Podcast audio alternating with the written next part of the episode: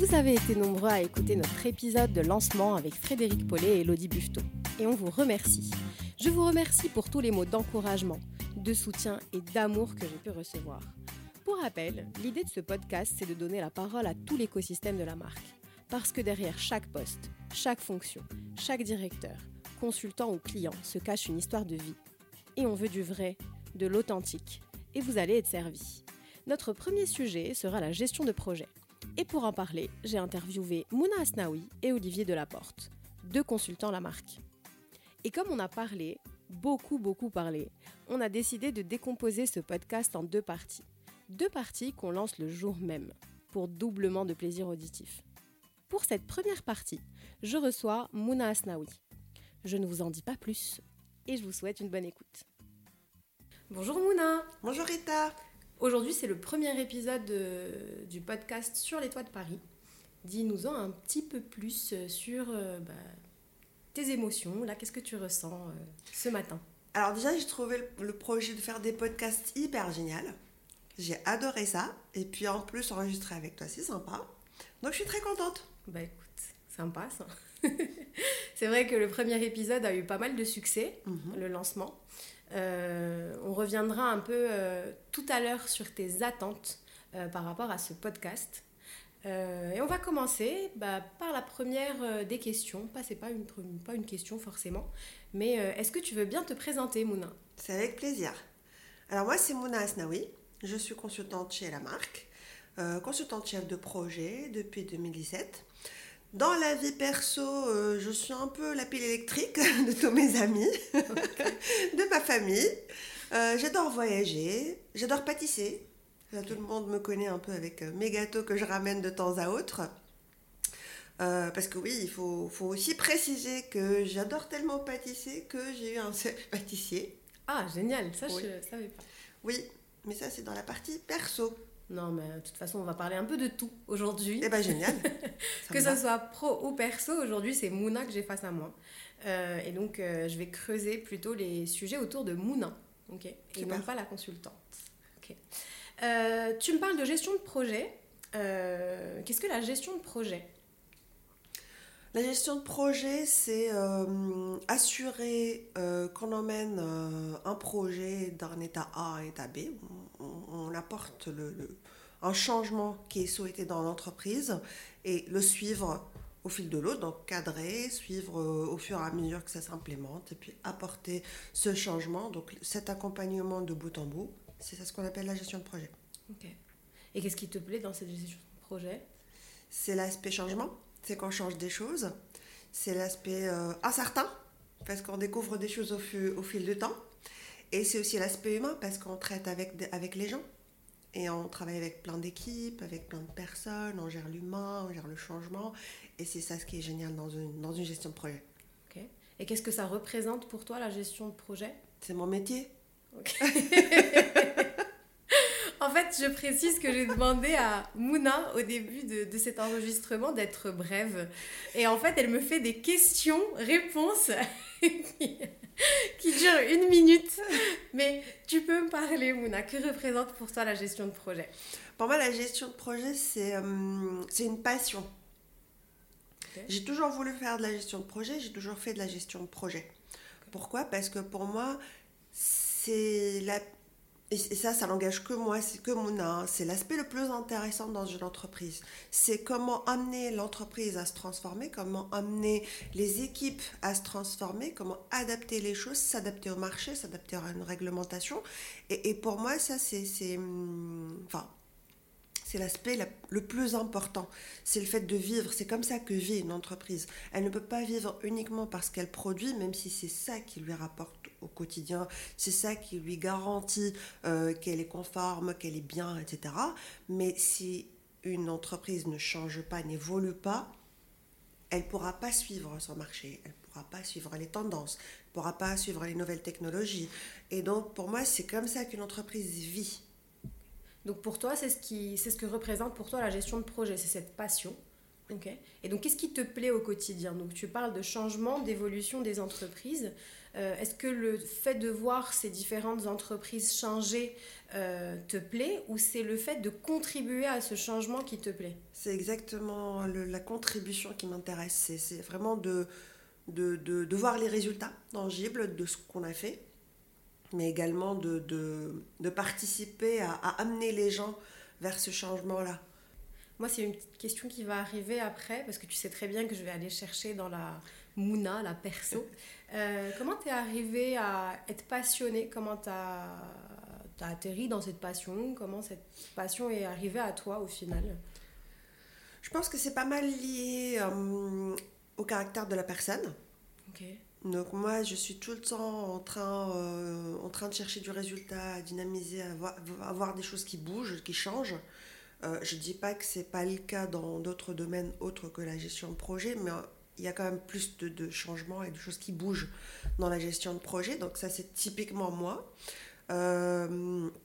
Il y a aussi tous les aspects de je, je, chapeaute quelque chose, donc je maîtrise, je suis dans la maîtrise, je suis dans le, dans le fait que, que je suis de près un peu tout. donc je vois... D'où c'est venu tout ça? D'où c'est venu Ça vient? D'où si je revenais euh, à la petite Mouna ou euh, à la Mouna au tout début de, sa, de, son expérience perso, enfin pro, euh, dans le monde du travail, ou même avant hein, peut-être, d'où est venue cette passion pour la gestion de projet Alors je pense que ça a commencé au moment où j'ai intégré l'école d'ingénieur. Parce qu'en école d'ingénieur, on est très orienté projet, projet fin d'études, projet d'études, projet de trimestre, etc. Euh, s'ajoute à ça que je me suis impliquée euh, dans des associations. Et dans des associations, j'ai toujours, cherché à, euh, j'ai toujours cherché à être chef d'un projet. Et j'ai géré des projets. Genre, j'ai, j'ai, emmené 60 personnes en voyage à Prague. Ah ouais, ok. Oui, oui, oui, oui, Donc ça, on peut considérer l'organisation d'un voyage comme de la gestion de projet. Complètement. Ok. Complètement. C'est, dans, c'est dans les, ce qu'on appelle l'événementiel ou le voyage, mais c'est, c'est du projet. J'ai organisé un concert pour 400 euh, personnes. Donc j'ai fait des choses comme ça. J'ai managé des équipes. Alors que j'étais la toute petite élève d'ingénieur euh, de, de, de, Télécom Sud Paris et tout. Donc euh, je pense que c'est ça un peu qui m'a donné le goût. J'arrive en entreprise. Donc moi, ma première expérience en entreprise, c'était un stage de césure. À l'époque, on pouvait faire des césures d'un an. J'ai fait un stage de césure chez BNP Paribas.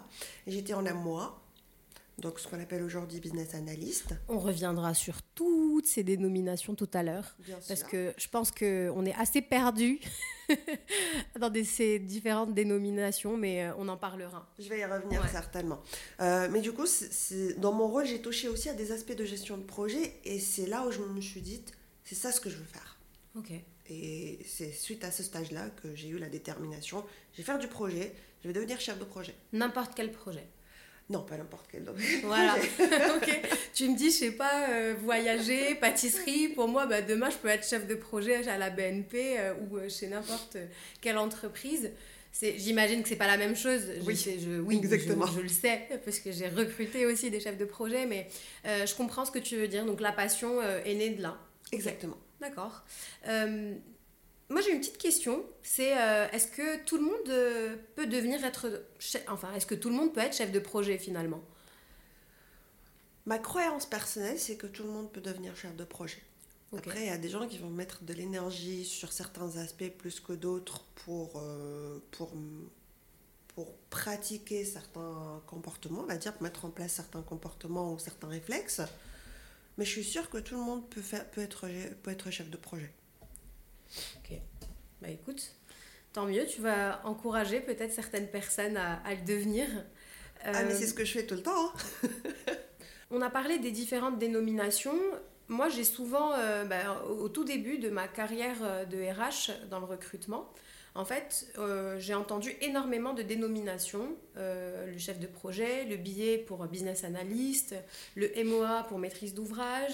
Euh, à un moment, je suis arrivée dans un... Après quelques années, j'ai atterri pour du recrutement. On parlait de product owner, ensuite sur de la, du Scrum Master. Et en fait, j'ai j'ai eu du mal euh, à, comprendre et à, avoir connaissance, enfin à prendre euh, connaissance vraiment des différences entre ces différentes dénominations.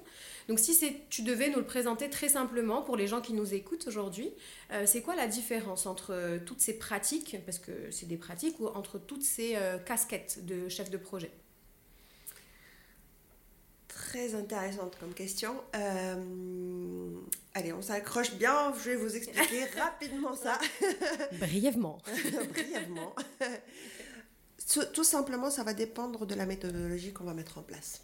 Okay. Soit on va mettre en place une méthodologie classique de cycle en V, soit on va mettre en place une méthodologie euh, d'agilité, de, de Scrum ou de Safe. C'est là où les types de rôles vont, être différents. Mais réellement, à la fin, on va retrouver soit les mêmes rôles, soit des bouts de chacun de, ces rôles-là dans les différentes dénominations. On va prendre par exemple un chef de projet. Un chef de projet, on parle généralement du mode classique. Si on reste très théorique, on parle généralement du mode classique du cycle en V. On a un chef de projet, il reporte à un sponsor et il reporte à, un copil. Alors, sponsor, on va être très simple. C'est quoi? C'est le client celui qui a les, sous. Ok, celui qui a le fric. Qui paye. Aussi simple que ça. Très bien. Ok. Donc oui, il représente l'entreprise. Ok. Le COPI, c'est le comité de pilotage. C'est le comité de pilotage où on va trouver le sponsor et ses camarades. Ok.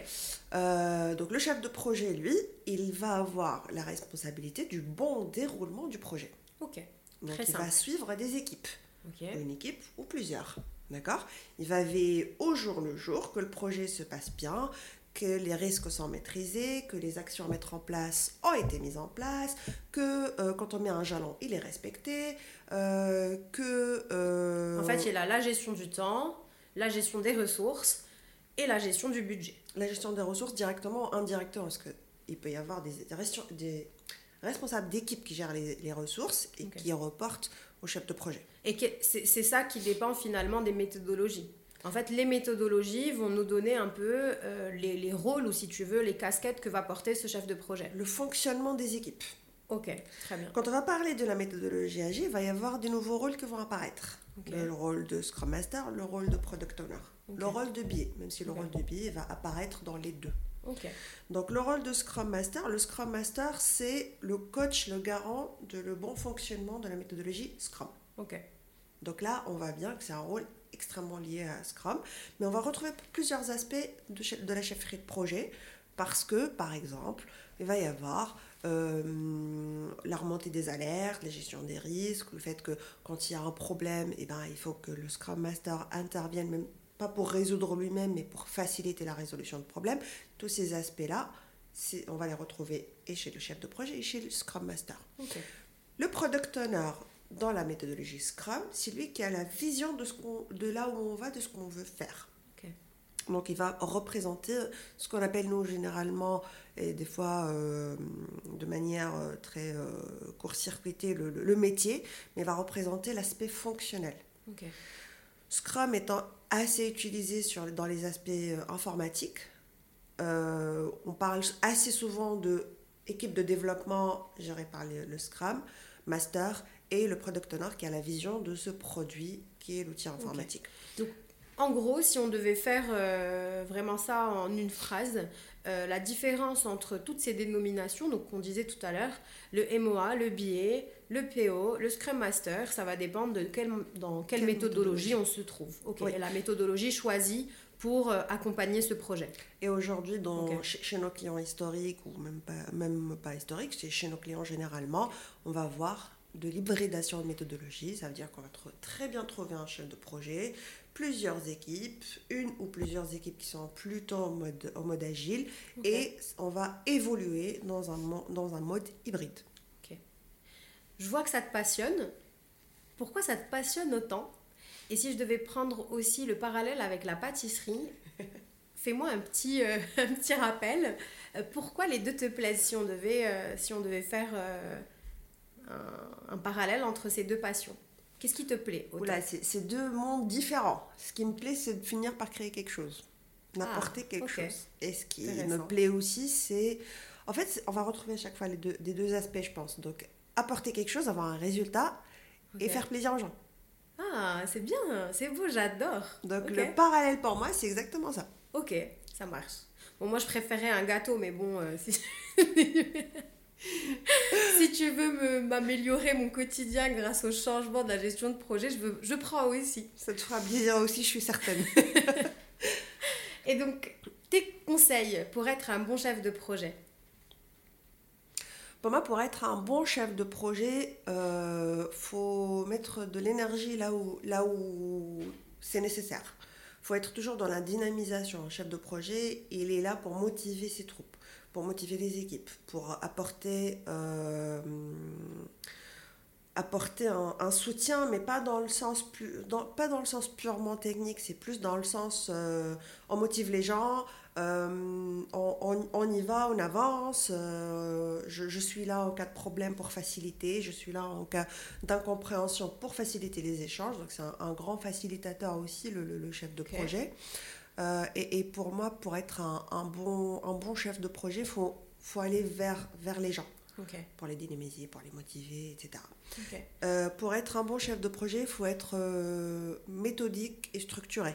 C'est pas forcément mon point fort à moi, mais j'avoue que je m'améliore énormément là-dessus de- de- dans les années. Mais grâce à la méthodologie, au final, et des guidelines, un- un- Exactement. ouais, on, on s'y retrouve. Exactement. Même si c'est pas notre, euh, notre point fort, on peut s'y retrouver. Et, et ce, qui est, ce qui est intéressant dans la gestion de projet, c'est que c'est bien de se reposer sur la méthodologie, mais des fois, on se retrouve dans des cas où il faut faire appel à, à son innovation, à sa créativité. Là, Et je peux en avoir, je pense.